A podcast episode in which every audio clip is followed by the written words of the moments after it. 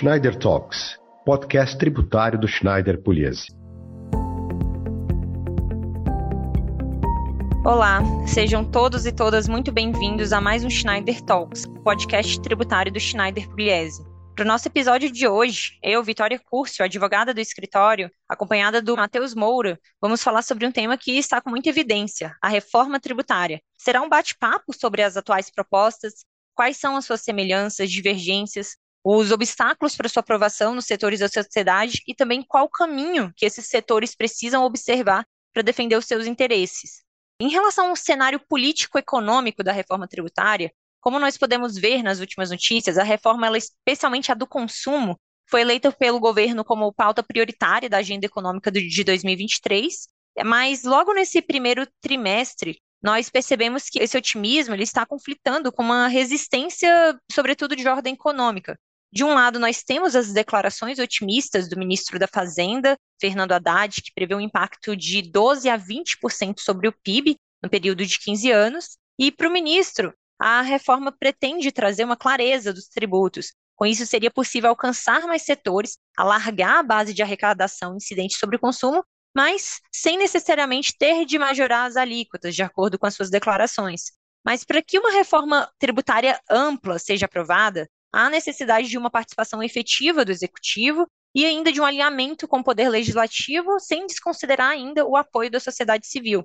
E é aqui que entra o outro lado, que apesar desse otimismo do novo governo, o tema ainda é sensível e ele enfrenta grandes resistências, tanto por parte dos entes federativos, sejam eles estaduais ou municipais, quanto por parte de vários setores da economia, sobretudo os mais afetados. Isso, sem dúvidas, acaba dificultando a aprovação. Então, posto esse cenário, nós vamos falar um pouco dessas propostas que o governo e o legislativo têm dado uma maior prioridade e como elas estão sendo analisadas, quais são os principais setores afetados. Com isso, eu espero que nós saiamos dessa conversa com uma boa ideia do que está em jogo para os nossos ouvintes e também quais são as oportunidades e o que nós podemos aproveitar com isso. Matheus, você pode falar como está o andamento das propostas e as perspectivas para tramitação? Posso sim. Como você falou, o governo ele vai focar primeiro na reformulação dos impostos sobre o consumo. Então, uma reforma tributária, só para fins de introdução, ela consiste nessa alteração das leis que determinam os impostos e os tributos que devem ser pagos pelos contribuintes, mas como a nossa Constituição ela regula em minúcias o nosso sistema tributário nacional, esse tipo de alteração ele só é possível por meio de uma emenda constitucional. Então, atualmente, nós temos duas PECs nessas propostas de emenda, que são votadas em dois turnos, e, se aprovadas né, na Câmara e no Senado, elas vão precisar de três quintos dos votos dos deputados e dos senadores, ou seja, 308 deputados e 49 senadores. Mas, tão importante quanto o texto dessa PEC, ou melhor, até mais importante, são os relatórios e pareceres posteriores que modificam os textos. Por exemplo, o relatório da comissão mista, que foi proferido em 2021, apresentou aos parlamentares mais de 100 sugestões e é bem provável que ele seja levado em consideração na tramitação de uma das PECs mais importantes que nós temos aqui até o momento, que é a PEC 45 de 2019, porque ambas, né, tanto na comissão quanto essa PEC, elas são relatadas pelo deputado Agnaldo Ribeiro. Então também tem outra PEC que é importante que a gente dê uma ênfase, né, e ao consequente texto substitutivo dela, que é a PEC 110 de 2019. Então, isso porque, apesar da gente saber que a reforma tributária ela vai se dar por uma proposta de emenda né, à Constituição, não é incomum que o Congresso ele acabe fugindo dos trâmites legislativos, procedimentais, dependendo da matéria. Então, a gente tem que acompanhar essas duas PECs bem de perto, inclusive porque tem muitas manifestações, tanto no governo quanto no legislativo, no sentido de que a proposta final para a reforma ela vai ser uma consolidação dessas duas propostas. Eu vou falar um pouquinho dos pontos principais, dos pontos divergentes de cada uma. O relatório da comissão mista, por exemplo, que é importante para a PEC 45, ele propõe um imposto sobre bens e serviços, o IBS único, que vai ser compartilhado entre a União, os estados e os municípios, é, que pretende substituir né, os cinco tributos atuais, o PIS e a COFINS e o IPI, que são tributos de competência da União, o ICMS de competência dos estados e o ISS dos municípios. Já o substitutivo da PEC 110, ele acaba propondo um modelo de IVA dual, que é composto por dois tributos distintos, com legislação e administração que são separadas. Né? Então a gente tem o IBS, só que dessa vez ele só vai ser compartilhado pelos estados e pelos municípios, e vai unificar tão somente o ICMS e o ISS, e a gente vai ter também a CBS, que é essa contribuição sobre bens e serviços, né, de competência da União, que vai substituir o PIS e a COFINS. Então aqui a gente tem também uma diferença importante com relação ao tratamento de bens intangíveis entre essas duas propostas de emenda. A PEC 45 ela acaba equiparando bens intangíveis a serviços e a PEC 110 ela segue os IVAs que são mais modernos. Né? Ela considera que operações com intangíveis, esses bens intangíveis, elas são diferentes das operações com serviços. Isso acaba permitindo uma tributação menos rígida, mais fácil de ser alterada por outras legislações, em um mercado que está cada vez lidando mais com novos tipos de serviços digitais, por exemplo. Outro ponto importante sobre essas duas PECs é em relação à não cumulatividade, que hoje é muito importante para as empresas e para o consumidor final. O parecer da comissão mista, por exemplo, ele acaba prevendo, como regra geral, o creditamento com base no valor que está sendo recolhido. A PEC 110 ela vai um pouquinho mais à frente e ela delega para lei complementar né, determinar o creditamento pelo valor recolhido, caso haja opção do contribuinte fazer esse recolhimento. A gente tem também alguns pontos convergentes que são bem interessantes. No caso do IBS, por exemplo, ele é incidente sobre as operações com bens e prestações de serviços e sobre as importações nos dois relatórios. E a gente tem também que esses dois relatórios, né, das PECs, eles ressalvam a tributação do IBS das exportações.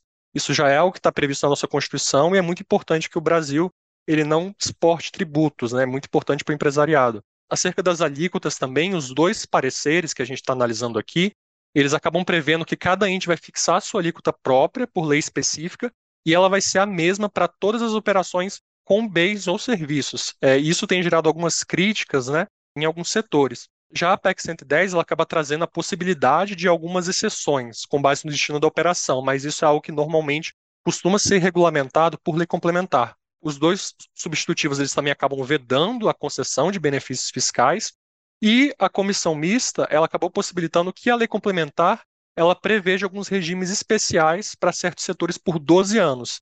A PEC 110 ela vai é, um pouquinho além, ela delega a lei complementar a possibilidade de instituir esses regimes especiais é, e favorecidos de tributação, o que é importante, né? Porque conforme eu falei, numa época em que os setores eles estão cada vez mais desenvolvidos, que a gente percebe que a gente tem algumas mudanças grandes de ordem econômica, é interessante que a nossa, o nosso novo sistema tributário seja cada vez mais maleável.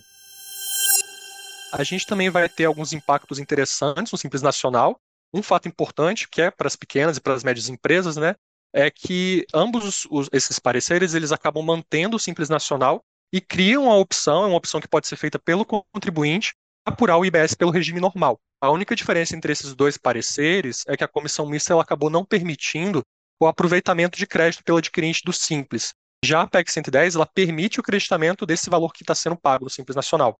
E, além disso, né, o parecer da comissão ele tratou especificamente das propostas né, de muitos contribuintes para que os benefícios fiscais eles fossem concedidos por um prazo certo, é na verdade que esses benefícios né, que são concedidos por um prazo certo e em função de determinadas condições, eles não fossem reduzidos em virtude da redução das alíquotas dos tributos que vão acabar sendo extintos pela reforma tributária, né? E aí, quando a comissão tratou disso, ela foi bem firme no sentido de que é preciso ter uma cautela nessa reforma tributária em recepcionar alguns incentivos que sejam antigos, né, do ICMS, por exemplo. Então, os membros eles entendem que tem que ser levado em consideração o impacto econômico desses vários regimes diferenciados, né, de benefícios fiscais. Então, tendo em vista que a gente está tratando aqui de benefícios, de não cumulatividade e até da fixação de alíquotas, né? Vitória, você pode falar um pouquinho para a gente dos setores que estão sendo afetados e o que, que tem sido feito para tentar ouvir? É importante que você pontuou, Matheus, é, sobretudo esse cenário é, que nós temos que considerar, a PEC 110 e a PEC 45, elas estiveram em grande evidência na última legislatura, tanto que foi criada uma comissão mista no âmbito do Congresso Nacional, que unia tanto senadores quanto deputados, para que chegasse a um consenso sobre o texto. Essa comissão mista, como você bem pontuou, ela avançou, tanto que fizeram um substitutivo, inclusive o próprio Agnaldo Ribeiro foi o relator da comissão mista e é o atual relator da PEC 45. E ali a gente viu um avanço muito grande da discussão da reforma tributária, em que pese hoje o cenário é a PEC 45 ela possui um destaque maior do que a PEC 110, considerando o cenário político atual. Então, diante de tantas alterações sensíveis ao nosso sistema e também considerando a priorização que o atual governo vem dando para o tema da reforma tributária, especialmente quanto aos benefícios, foi criado esse ano um grupo de trabalho da reforma tributária, agora no âmbito da Câmara dos Deputados, com um enfoque na PEC 45. Esse colegiado, ele é coordenado pelo deputado Reginaldo Lopes e relatado pelo deputado Agnaldo Ribeiro, que já é um deputado que já está há anos inserido nesse debate de reforma tributária, o mesmo nome da PEC 45 e da respectiva comissão mista que analisou as duas PECs na última legislatura. Esse grupo ele tem um objetivo de trazer um maior diálogo às propostas e tem realizado nesse desde o início do ano inúmeras reuniões com os principais representantes, seja dos entes federativos, de setores da economia. Eles estão tentando ampliar o diálogo para todos os setores, sobretudo os mais afetados. O relator do grupo de trabalho, o deputado Agnaldo Ribeiro, ele reafirmou que dificilmente vai haver um consenso em torno da reforma tributária, de acordo com a percepção que nós temos, não tem como ter uma, uma reforma convergente que vá agradar a todos. Inclusive, o próprio deputado, o relator, ele acredita que no médio prazo todos vão ganhar com a redução do custo de produção, ainda que percam, de certa forma, alguns benefícios que estão inseridos no atual regime tributário. De toda forma, a reforma, na forma como ela vem sendo apresentada, na forma de um IVA, ela não tem sido aprovada por todos os setores. Inclusive, a Confederação Nacional do Comércio de Bens, Serviços e Turismo, junto com outras confederações de extrema relevância, assinaram um manifesto em defesa da adoção de alíquotas nos novos tributos que se aproximem das realidades atuais de cargas diferentes para diferentes sistemas de produção. Então, caso prevaleça a ideia de uma alíquota única para bens e serviços, sem considerar setores que tenham uma operação específica, a Confederação previu que vai haver um evidente aumento de tributos sobre setores estratégicos no Brasil. Posto esse cenário, Matheus, você pode falar um pouco sobre como que a gente pode atuar, ainda mais considerando esse timing acelerado da reforma tributária, como visto está sendo priorizado pelo governo federal e ainda está sendo bem trabalhado no legislativo, e também como os setores devem considerar e também se programarem, considerando todas essas premissas de cálculo para possível impacto da reforma tributária. Claro, posso sim. Tendo em vista o que foi discutido até aqui sobre esses pareceres, esses substitutivos e o que eles trazem de consequência né, para esses setores, é importante a gente avaliar, por exemplo, a instituição do IBS, lembrando que ele vai ser cobrado no destino, né, onde é usufruído aquele bem, aquele serviço, incidentes sobre uma base ampla né, desses bens, serviços, tangíveis e intangíveis, com alíquota média que ao final seria de 25%. Né? Então deve ser avaliado qual que é o impacto dessa alíquota no setor e, sobretudo, por exemplo, ao preço da conta de energia. A gente também tem que levar em consideração os impactos de um IVA dual, que foi o da PEC 110, e a alíquota também da CBS, né, dessa mesma PEC que vai resultar da unificação do PIS e da COFINS, que será de 12%. Então, tem que ser avaliado o impacto dessa alíquota a esse setor, também, sobretudo, a conta de energia, né? E o IBS apenas contemplando o ICMS e o ISS, a alíquota que a gente sugere para fins de simulação é de 18%, lembrando que nesse caso aqui o IPI acaba sendo mantido, né? E também o mais importante que os setores eles devem avaliar é qual que seria o impacto da redução e também da exclusão de todos os benefícios fiscais que os contribuintes têm usufruindo atualmente. Tem que ser avaliado não só o impacto para a empresa, mas também para a sociedade como um todo, para o próprio consumidor final, já que esses benefícios econômicos eles acabam levando em consideração desigualdades regionais, por exemplo. Então eu penso que os setores eles devem ter como base nessas premissas que foram pontuadas, é, sobretudo para fins de alteração no Congresso, que a Vicky ela pode falar um pouco mais para a gente também. Perfeito, Matheus. O que percebemos é que, apesar do otimismo do novo governo, o tema ainda é sensível, sem dúvidas, e ele enfrenta grandes resistências, tanto por parte de entes federativos quanto por parte dos setores da economia mais afetados. E isso acaba dificultando a sua aprovação, sem contar alguns desgastes políticos que a reforma possa ter por ser um tema de grande sensibilidade. Feito esse panorama, nós esperamos que vocês tenham gostado desse episódio e estamos à disposição dos nossos ouvintes para esclarecer quaisquer dúvidas sobre as repercussões da reforma tributária, especialmente na forma como ela está posta ao debate hoje, e principalmente aos setores afetados. Aproveitamos para divulgar que vamos publicar uma newsletter quinzenal com enfoque nas principais movimentações do Congresso Nacional e vamos reportar aos nossos clientes e colaboradores em primeira mão todas as novidades. Chegando ao final do episódio de hoje, agradeço a você, Matheus, pela nossa conversa. Agradeço também especialmente a todas e todos que nos ouvem. peço para nos acompanharem não só no podcast, mas também em todas as redes sociais do Schneider Pugliese. Muito obrigada e um grande abraço a todas e todos.